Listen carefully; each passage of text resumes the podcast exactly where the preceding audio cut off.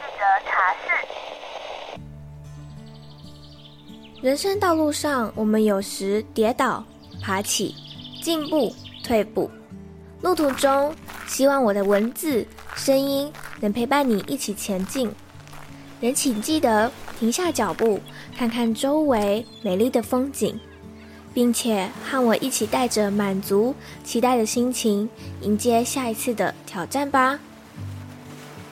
欢迎你来到一则茶室。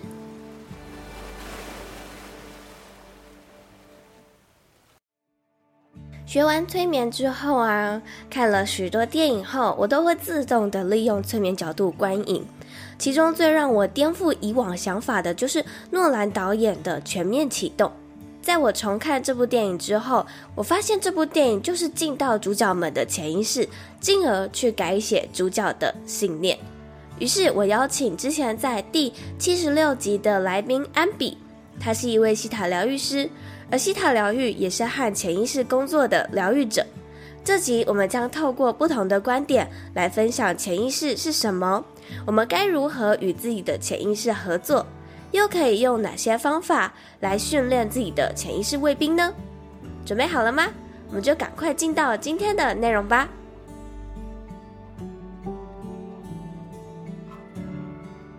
今天我们很开心的又再一次的邀请到安比来到一则茶室。那我们今天的内容呢，不是访谈，我们想要分享一部我们都觉得还蛮有趣的电影，叫做《全面启动》。这部电影其实跟潜意识非常有关系。那因为我最近就是学了催眠嘛，而且加上西塔疗愈，其实也是在潜意识的时候会去调动一些资讯，所以呢，我今天就邀请了安比。以我们所学的这些内容，然后来聊聊这部电影。那以免呢，可能有些人还没有看过看过这部电影，所以我还是稍微讲解一下《全面启动》这部电影呢。它其实是由一群盗梦者。组建的一个团体，他们会进到人的梦境里面，然后去窃取一些商业机密的资料。那因为男主角 Cobb 他的妻子自杀，但是呢，在他妻子自杀的那一个晚上，他没有办法证明他并不是凶手。嗯，警方呢，他就认定他是一个凶手。反正呢，他开始了一连串的逃亡。人生，所以他就没有办法回到他自己的国家美国去看他的孩子，直到他遇见了一个日本企业老板，叫做 Saito。这个老板呢，他是有权有势的人，所以他只要一通电话就可以让 Cob 他的那些记录移除。他的条件就是 Cobb 他必须要进到一个这间企业的竞争对手，叫做 Fisher。的梦境里面，然后去植入一个想法，就是他要 Fisher 去解散他的公司。那这件事情呢，是有一定难度的，因为在潜意识里面呢，我们要植入别人硬要给我们的想法的时候，是有点难的。像是这部电影里面他举的例子是，比如说我现在叫你不要想大象，那你现在脑海里面想的是什么？绝对是大象。你要去植入一个信念在别人。心理或者在他的潜意识当中的话，是有一定难度。我们等一下呢，也会稍微讲一下，就是潜意识是什么，就是我们是如何去用我们自己的观点看待这部电影的。那还是想要先请安比，你可以稍微自我介绍一下你自己嘛，以免可能有些茶友们还不认识你。Hello，大家好，Hello Joyce，我是安比。嗯，我是西塔疗愈师，然后西塔疗愈就是针对潜意识，然后我们会进行一些功课，然后去把我们那些原本存在在潜意识里面还没有显化成意识的一切，然后把它拉出来，显化我们想要的人生。嗯、呃，如果你对潜意识，然后对疗愈有兴趣，你可以呃经常关注我，这样子可以了解一些身心灵对我们的个人影响。而且，因为前阵子呢，我跟安比就举办了一个闲话工作坊，而且那个工作坊呢，就是超级多人报名的。然后我近期已经有收到一些学员就跟我们说，就他已经显化成功了。我傻眼，真假的？才不到一周就显化成功，这太厉害了吧？所以呢，其实，嗯、显化这件事情也跟我们的潜意识有关。在学催眠的时候，其实有一个很有名的理论叫做冰山理论。那冰山理论呢，就是水平面之上。浮出海面的冰山就是我们的意识，那水平面之下没有看到的那个冰山，在很下面、很深层的那个，就是我们的潜意识范围。所以呢，我想要先问问安迪，你觉得什么是潜意识？然后潜意识又主宰了我们什么呢？潜意识的地方，就是那些我们目前为止自己意识上没有发现的那些信念啊，呃，甚至一些感觉。嗯、有时候我们讲信念，可能大家会觉得信念是一个好像摸不到，然后听不到、看不清楚，甚至信念这个定义对每个人来说都很模糊。那信念，你可以这样想，它可能是一个你对事物认知的价值观。比如说，有一些人从小被教育说，呃，我们要鼓励一个孩子的话，那要去注重他的事情的结果。今天他要达成那个结果，那他才是正确的，才是好的。所以我们要用这样子的方式去对待孩子。那因为每一个家长对孩子的教育方式都不太一样，所以他们成长之后又再去教育他们下一代的方式，可能有的是爱的鼓励，有的是呃军事化的教育，有的是比较开放、嗯、比较民主的。这些都是从我们的潜意识里面慢慢慢慢去扩散开来，到今天为止的状况。这样子，嗯嗯，那潜意识主宰了我们的什么呢？比如说今天，呃，我想要做到一件我觉得有一点点认为是挑战、困难，呃，比较新的目标，我之前没有尝试过的领域、未知领域等等。有些人的信念，有些人的潜意识就会去影响他，他可能会跟这个人说：“你不要去靠近那些你没有接触过的东西，因为它是未知的领域，可能对你来说很危险。”那这个又谈到了更细节部分，是我们的小我，小我就是一些我们的恐惧，潜意识里面有很多的恐惧存在，所以会去影响我们的选择，这样子的感觉。可是呢，在那个冰山下啊，有一个可以让我们试着去觉觉察到的，我觉得其实就是情绪，因为情绪呢，它是。比较接近海水平面的那一层，那有些人呢，可能比如说透过生气的情绪、难过的情绪、悲伤的情绪，然后再往深去挖掘你自己潜意识里面真正的想法是什么。所以，其实每个人在生活当中多多少少都有跟潜意识做到连结，只是你的那个连结的深浅而已。呃，事情会一再的轮回。然后会让你感觉到负面的，这个其实就是我们可以从中去觉察我的潜意识在如何去影响我的一个根据。嗯。我之前的个案的例子是这样，他因为会一直重复遇到呃一些感情上面的困难的经验，像是他可能会跟他的伴侣已经长跑好几年了，他们真的要去结婚的时候，却遇到了一些问题，像是他的伴侣可能对他是不忠诚的，他发现说他对他的伴侣没有办法原谅。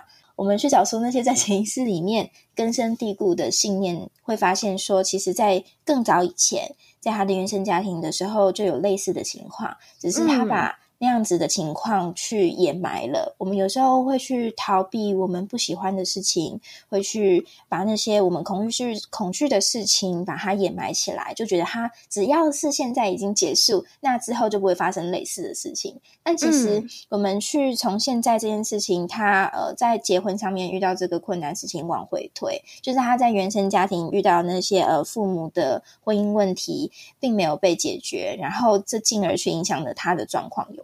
那其实有很多是在我们潜意识里面所所有的信念，会影响我们看世界的角度。比如说，像是我之前有金钱匮乏的。问题，呃，我最终挖掘的原因是因为，哦，我在小时候，因为我数学不好，会受到责骂，所以我每次只要看到没有达到我的那个标准的时候，我就会开始紧张，然后会胃痉挛等等的，会影响到我在看待我自己的金钱方面的时候，我也会只要看到我的数字降低了，我就会开始紧张，然后开始，呃，很不安。会想说怎么办？我的钱又要没了什么的，所以其实潜意识它就像是一个滤镜一样，我们有什么样的信念，然后我们就会。去怎么看待这个世界，然后我们讲出来的话、做出来的行为，其实往往也都跟我们的潜意识有关。像是有些人可能会觉得说，嗯、呃，他看到了一朵花，这朵花是很鲜艳的、很美的，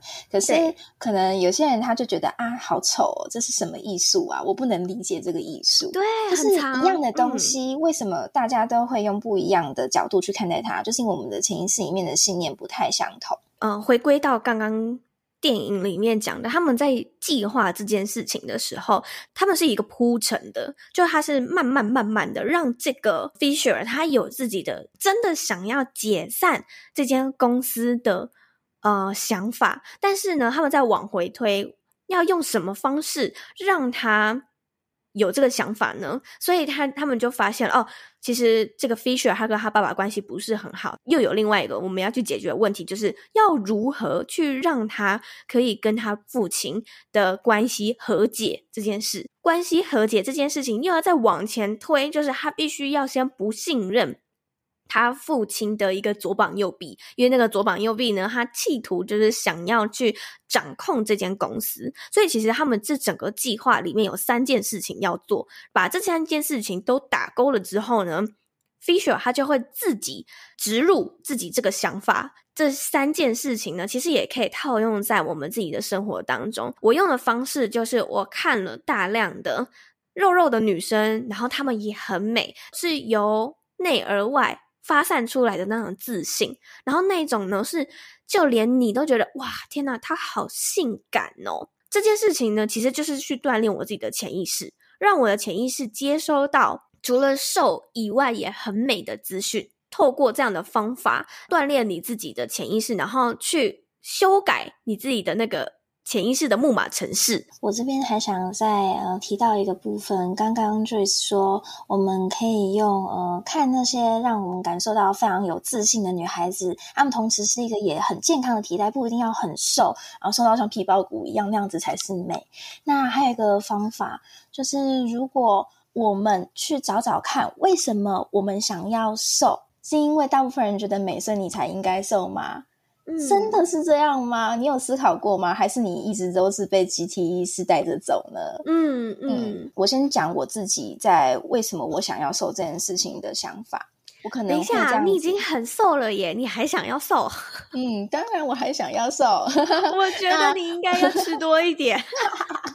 我来讲讲，其实呃，我不是想要瘦，我想要瘦，但我也不是想要瘦，听起来好矛盾哦。我想要的是在里面找到被人看见的感觉，想要呃被看见我的美的感觉。我不是真的想要瘦，我是想要被他人看见。这是我在瘦里面找到对自己真实的意义。嗯。所以大家可以去思考一下，你为什么想要成为那样你觉得很美好的存在？你想要在里面获得的意义是什么？嗯，而不是你只是想要那个形象。那个形象只是一个呃，你眼睛可以看得到的东西。那你看不到的东西，在你的脑海里面想要的是什么呢？那其实也可以很快速的去连接到你的潜意识。只是这样，这当然是需要训练的。你也可以再一次去想想，你之前为什么你会一直想要瘦？比如说，你看见呃你的 A 朋友他是瘦的，所以你很羡慕他；你看到你的 B 同事是瘦的，你很羡慕他。你可以在这些人身上找到他们的优点，然后也可以找缺点。我们可以透过这样子的对比去看见，那我有什么样子的优点？我企图渴望从他身上得到的到底是什么，而不是他只是很瘦很美的感觉而已。那我们回到就是这部电影啊，其实，在 Cob 他自己的潜意识里面呢，他把它塑造成一种电梯的感觉，就是那种电梯阶层的感觉，来区分他的记忆。越往下，越深入他自己的潜意识，其实是他越不想要面对的那些回忆，他把他们全部都关在就那一层里面。这个概念还蛮有趣的是，因为呢，在潜意识越往深层，是我们越没有办法去觉察到的，甚至我们可能会需要一些疗愈师的辅助，我们才可以达到那个深层的境界，去挖掘那个内在潜意识想要告诉我们的讯息。像是我前阵子去做了那个前世回溯，那前世回溯呢，当然有些人可能可以透过冥想的方式自己去做前世回溯，但是我还没有达到那个境界，所以呢，我就是去。也是去预约了其他人的催眠，然后我就是透过潜意识的方式，我们就进到了那个，就像是 c o 他在打点题那样，我们进到了很深层、很深层的潜意识，然后甚至进到了前世，就让我看到了我自己的前世的一些记忆。这样，诺兰他到底有没有学过催眠？我真的很想知道。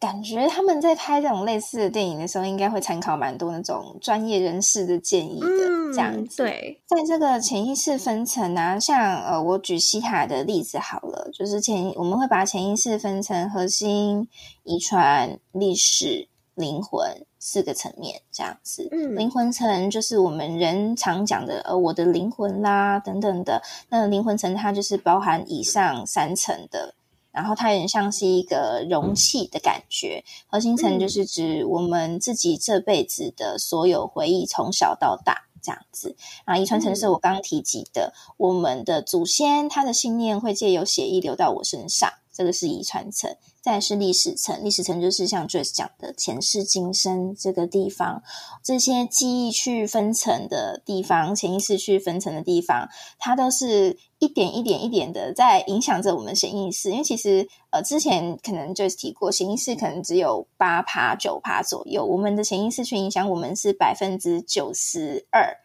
那么多以上，甚至是以上的，那所以大部分人的行动、选择、想法都是被潜意识一直驱使去影响的。那些我们不想要去面对的回忆，是藏得很深的。甚至我们会称为它为回忆，更前面的去推算，刚提到的，它可能是我前世的经历，这样子的感觉。像就是说，我们可能不一定每个人都有能力去知道我们的前世发生什么事，可是有时候会这样，它会透过梦境去告诉你说，哦，你以前发生什么事，然后你有时候醒来会觉得痛哭流涕，天哪，这个梦怎么让我这么难过，或这个梦让我这么有感受？那其实可能就跟你的潜意识想暗示你，你之前有类似的经验有关的，甚至有时候。是一些预知梦，都会透过梦境我们去获得这些讯息。那那些藏得很深，我们不想去面对的和回忆，还会怎么影响我们？像是呃，我今天我刚提到，我会拖延，我不想要去面对它，我会逃避的一切，其实就是那些跟我们藏的深的回忆有关的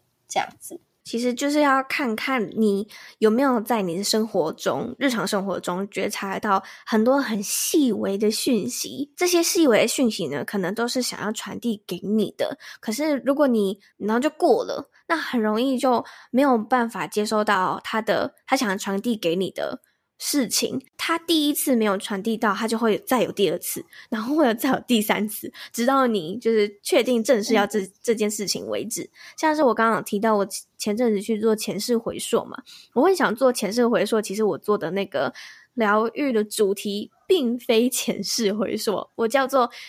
呃祖先业力。那其实我会做这个主题呢，就是因为因为安比的关系，因为今年我在。呃，三月的时候吧，我就是有了尿道炎，然后呢，安比就跟我说，他发现就是我尿道炎的那个器官的部位，还有一些祖先业力存在。我那时候看到他跟我说的时候，我其实是起鸡皮疙瘩的，因为呢，我自己知道这件事情很久了，我也知道我要去疗愈这件事情很久了，但我就觉得说，哎呦。就就还没啦，还不行啦，还还还在逃避啦，还在 不想去面对他啦。然后是真的，直到我的那个尿道炎发生了之后呢，然后安比他提醒了我，我才决定啊。好，时候到了，我该去面对那些我不想去面对的事情了。嗯、因为刚好那个时候是收到 Joyce 的信，我订阅他的一则茶室的那个电子邮件，我去发现说，哎，其实他的尿道炎里面，像我们讲下三轮，可能就是说我们轮、脐轮、太阳轮这三个地方。这样子，那我当时看到是跟他的海底轮跟脐轮有关系，当然太阳轮也有，只是感觉重点在脐轮这个地方，所以去影响了他的呃潜意识里面，然后去导致他后面发生了尿道炎这件事情。所以我们有时候发生一些病痛，其实也跟我们潜意识是有关系的，就像还蛮多。最近蛮多新书的，大家有机会可以在博客来查查一些关于情绪啊、灵性有关的书籍，都会提到，其实我们的情绪会去跟我们的信念有关系，然后再进而去影响我们的身体，这样子。哦，真的有一本书是我一直想买，但是我还没有去买的书，就叫做《情绪密码》。那这本书它就是告诉你说，有些情绪呢，它会呃储存在我们身体的某个部位，比如说你曾经哪里受过伤。那那个伤所带来的情绪就会储存在那个身体的部位里面。如果你没有把这个情绪去做疗愈的话，这个伤痛它就会持续的在这个身体部位，直到你疗愈它为止。嗯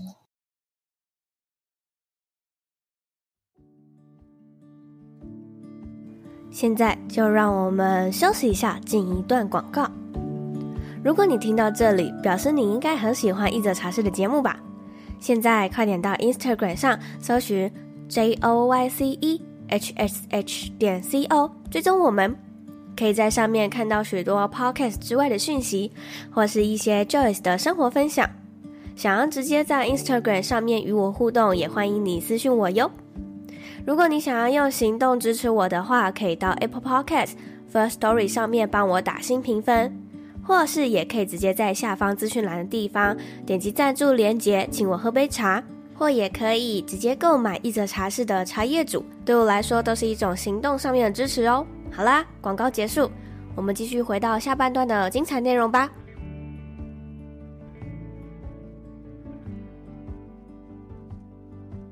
那我们再回来这部电影呢？其实刚刚我们前面有提到嘛，就是他有透过三层的梦境，要去让这个 Fisher 去改变他自己的信念。那我觉得很神奇的是，他有讲到一个概念，就是。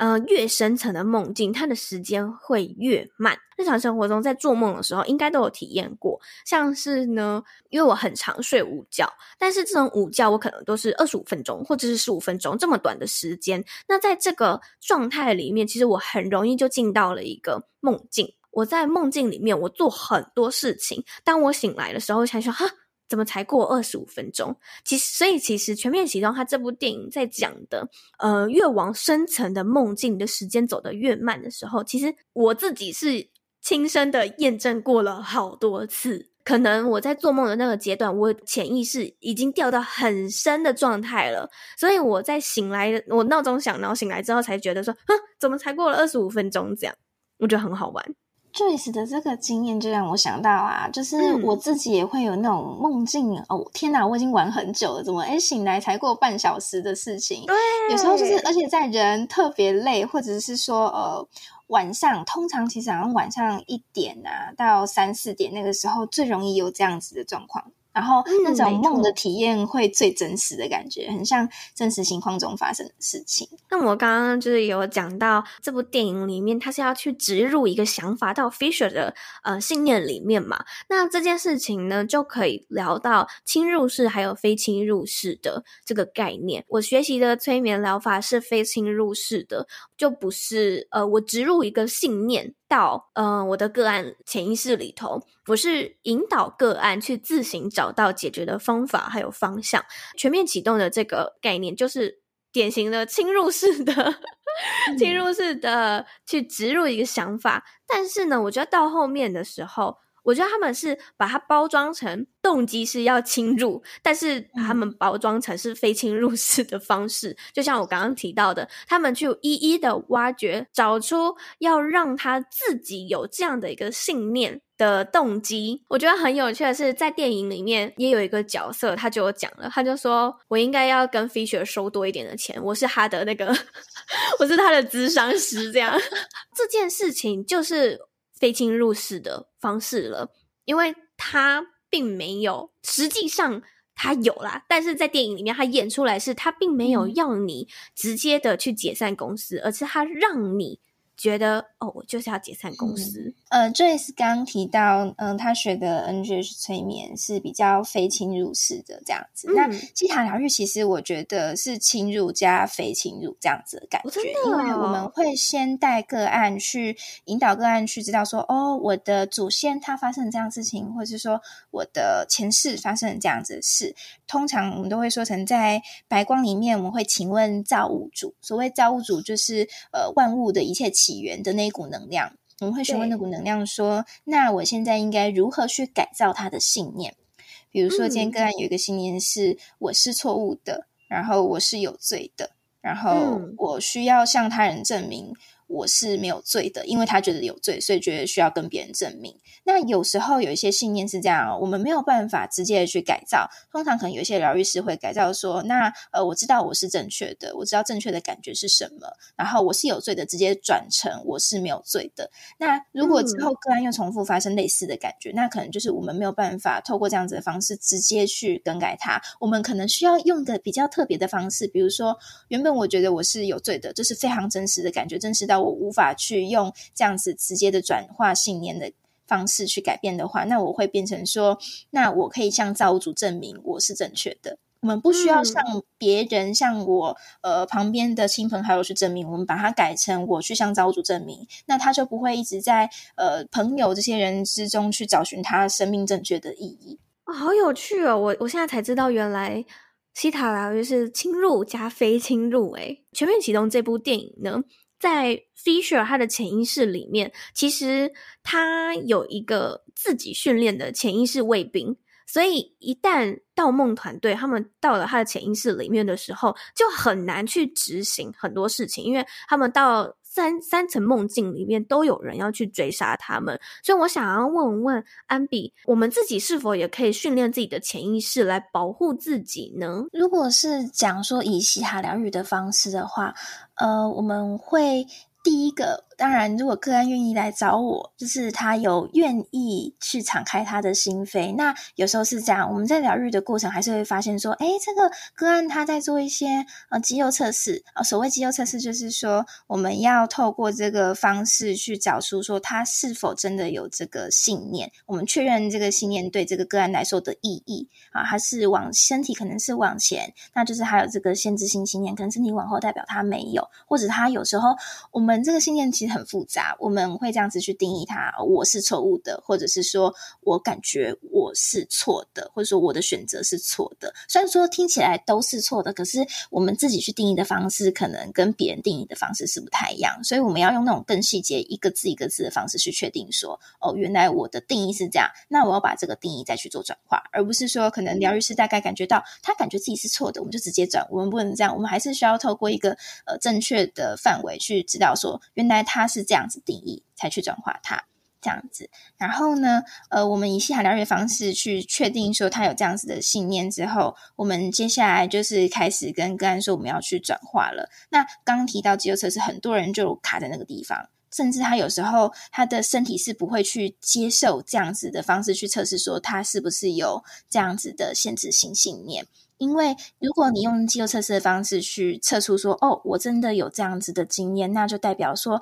他把他真实的信念给显现出来，让我知道，也让个案本身知道。但是他可能有一些信念是这样，呃，展现真实的我是错误的，展现真实的我会让我受伤。那他为了不要让自己受伤，他就不会有一个比较正确的呃信念测试的方式。甚至我们要努力很久，我们今天先处理肌肉测试，下次再去疗愈更深层的东西。刚刚提到说肌肉测试之后，我们就会开始去找寻为什么他一直没有办法顺利的去接受疗愈的一个过程。那其实他这个时候，我们就会发现他应该是有潜意识卫兵的这样子的状态。那潜意识卫兵其实也是一种信念。那我们就去询问呃最高的那个存在造物主，问说，那我们可以如何去改变他的这个状况？那我们可能是要。进行更简单一点的方式去找出他的潜意识，呃，卫兵这样子，这是希塔疗愈的方式。Oh. 那如果是以个人的方式的话，我们如何去训练我们自己的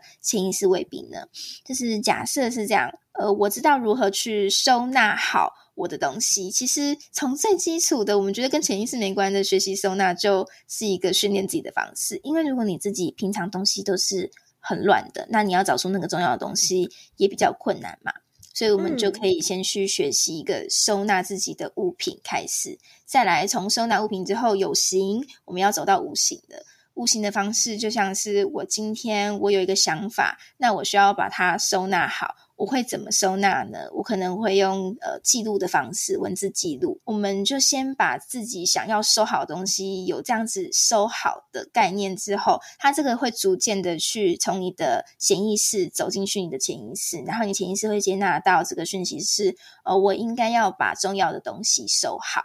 我应该要建立一个重要的保护网。Oh. 这样子我才会随时想要提取它，是可以提取的，而也只有我知道这个东西是在哪里。哇，这个方法好棒哦！而且这个方法呢，我刚刚这样听起来，我觉得有点像是那个另外一部电影《哈利波特》里面的那个破心术跟防心术。因为哈利波特是伏地魔的其中一个分灵体嘛，伏地魔他可以透过一些方式植入，这里就讲到他就是植入跟侵入式的，让哈利波特他有一点想法，然后甚至呢，他会让他就开始变得呃有很多负面的想法，然后开始情绪化啊等等，所以在。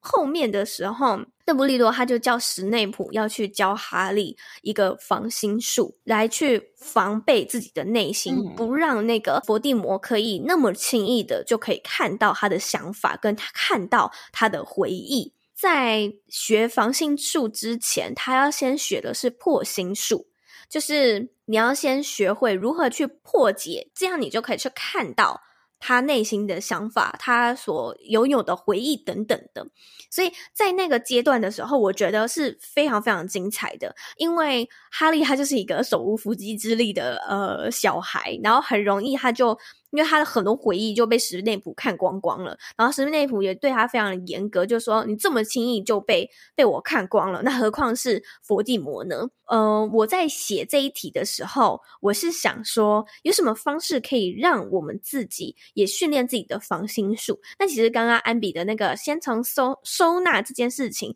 我觉得。这个概念很好，嗯，先从有形的开始收纳好，然后再收纳无形的。那当然，你也可以透过刚刚安比所说的书写的方式，来去了解你自己内心真正的想法是什么，进而你就可以知道哪些东西是你可以好好保护的，然后去建立自己的潜意识卫兵。刚刚呢，除了这些方式之外啊，嗯，我还想问问安比，就是我们其实。平常生活中可以如何去训练自己的潜意识，或者是与自己的潜意识对话呢？我们可以透过冥想的方式去训练自己的潜意识，像是很多人可能会觉得说，哦，他会容易不专心啦，他会、嗯、呃容易面对一些事情，就像我们刚刚提到会有逃避或恐惧的感觉。那假设我们今天想要训练自己去面对恐惧。就提刚刚的蟑螂好了，我们要如何去训练自己，不要让自己一直看到蟑螂的时候就会那种害怕尖叫的感觉。好像是我们冥想的时候可以放松自己，嗯、然后就先观想这个画面，哈，观想说，嗯，蟑螂离你有点远的位置。然后它会离你慢慢越来越近，越来越近。可是你要同时去觉察自己，现在我都是放松的状态。然后你可以去感受一下蟑螂的感觉。你面对蟑螂是在尖叫的，蟑螂面对你，难道它也不是在尖叫的吗？只是它有没有叫出 声？它也在尖叫而已。对对对，它有没有觉 得你也很恐怖呢？对，对，所以你那个时候就可以问问自己。为什么我要觉得蟑螂很恐怖呢？我们就可以更放松的知道，呃，更深层蟑螂恐怖对我们来说的意义是什么？这样子透过一个方式是冥想，嗯、然后再来是我们可能可以对着。镜子说肯定语，有些人呃会有这样子的方式，像是我们今天早上起床啊、我们都蓬头垢面，我们还没刷牙洗脸，我甚至还没把衣服穿好，好，我们就面对床边的小镜子，看着这样子的自己，你可以非常仔细的看着你的眼睛、鼻子、嘴巴，看着你的五官。其实不一定是每个人都非常了解自己的长相跟五官的，就像我们有时候老师会叫我们画字画像，但我们没有办法马上画出来，甚至我们要对照镜子一直看一直。看才能画出来，就是因为其实你对自己的身体其实也还没有很了解，所以当你面对镜子的时候，你可以仔细看你的五官，然后甚至看到更细节毛孔的地方，然后你要看着这样子自己，每天对自己说：“我知道我是很棒的，我知道我的长相跟别人不一样，我知道每个人都有独特的美，而我喜欢自己独特的美。”像是这样子的方式去说肯定语，嗯、然后去了解自己的美，从你的潜意识再把这个信念、想法再慢慢的走到你的潜意识里面。可是这相对我们在冥想状态里面来说，可能是比较慢一点点的，因为我们在面对镜子的时候，我们是睁开眼睛，我们是看着自己，那我们是用。大脑去想这些东西是比较有逻辑的，所以是在处在一个脑波贝塔波的状态里面。贝塔波我们是比较会有个限制的思考，就是我现在只想得到这个东西，所以我讲这件事情。如果你是在冥想的西塔波或是更深层的脑波里面，阿尔法波等等的。你可以在一个呃比较往上高频率的脑波里面去看见更多细节的东西，然后你可以去发现的东西，像是为什么我们要透过催眠，为什么要透过呃在个案在西塔波状态，我们去做疗愈，就是因为这样子，我们在睁开眼睛的时候，我们只想得到我们所想的，所以那样子的状况，我们去看着镜子会慢一点点，相对我们直接做疗愈的方式来讲的话，嗯、然后再来一种方式是图像化冥想。像我刚提到冥想，你可以放松的冥想，或者是说用观想的方式。听到您说的那个冥想方式，然后先去先去挖掘，就是自己跟蟑螂之间的关系。我觉得这件事情还蛮有趣，而且我好像在有一本书里面有看到，还是我是在上催眠课的时候学到的，嗯、就是你可以先让蟑螂离你远一点，然后你看看接近到什么程度，也会感觉不舒服。嗯。那你再退到你觉得跟他舒服的那个距离，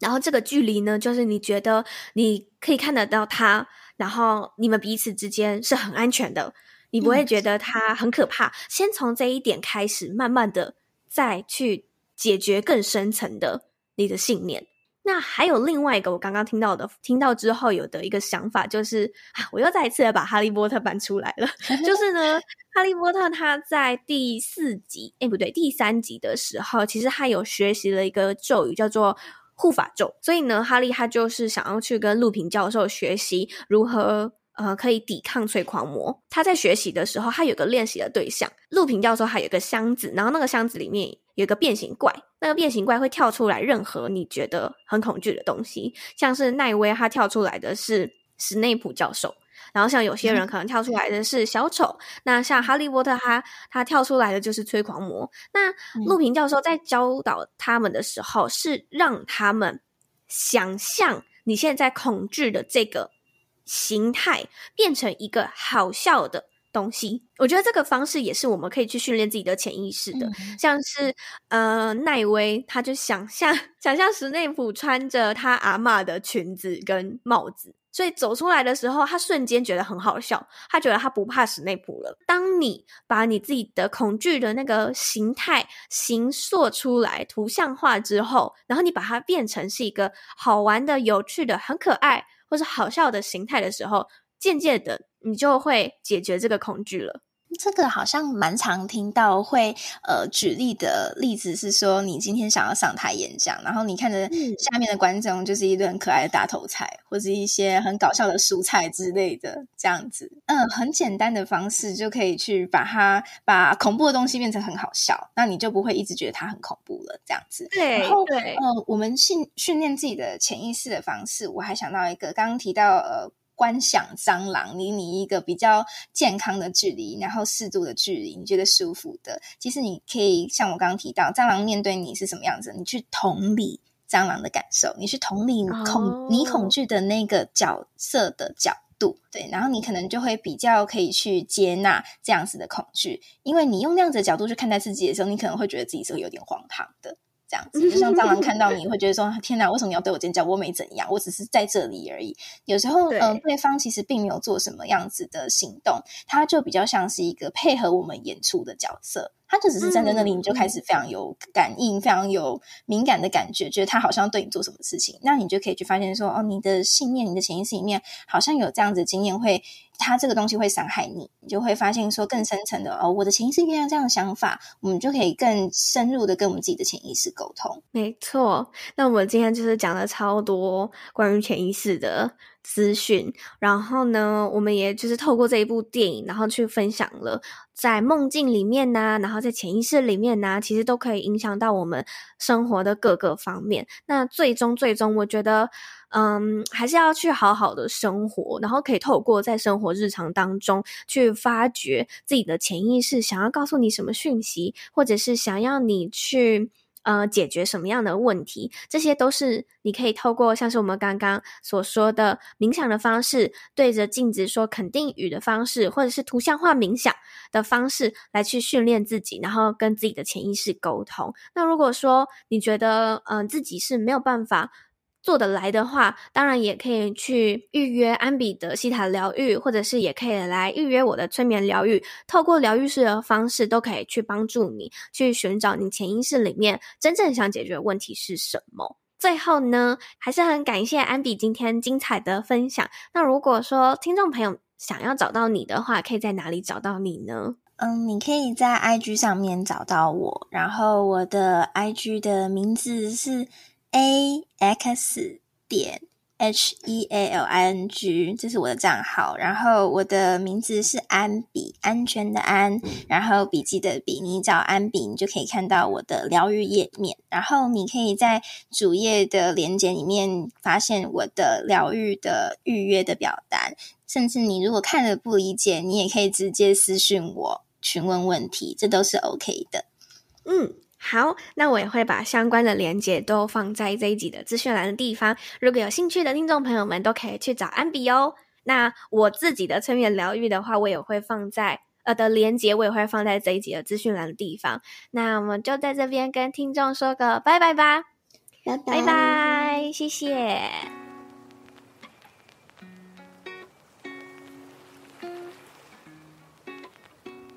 听完这一集，你是不是想要赶快回去重新观看《全面启动》了呢？我自己啊，在学完催眠之后，重看了好几次的《全面启动》，我发现里面其实有好多好多都跟催眠有关，也有好多好多都是跟潜意识有关。而我后来呢，又发现其实还有很多很多的电影也跟潜意识有关呢，像是我最近去看的《海贼王》的最新电影。嗯，我有点忘记它的正确名称了。反正就是在讲红发杰克他女儿的故事。然后呢，我看完之后，我真的觉得哇。怎么办？学完催眠之后，每一部电影都好像被我剧透、剧透、剧透了。就我很容易的就会猜到一些后续，然后我也能够去深刻的了解到每一个主角内心背后都有一些阴影面，或是阴暗面，或是他曾经受伤过的一面。我发现这是我学习身心灵之后，再看其他的电影的时候，有不一样的启发，有不一样的想法。而我之后呢，可能 maybe 也会为了身心灵去建立另外一个节目。先在这边小小预告一下，那那个节目呢，就是会以身心灵的角度去剖析各个我很喜欢的电影或者是影集、影视作品。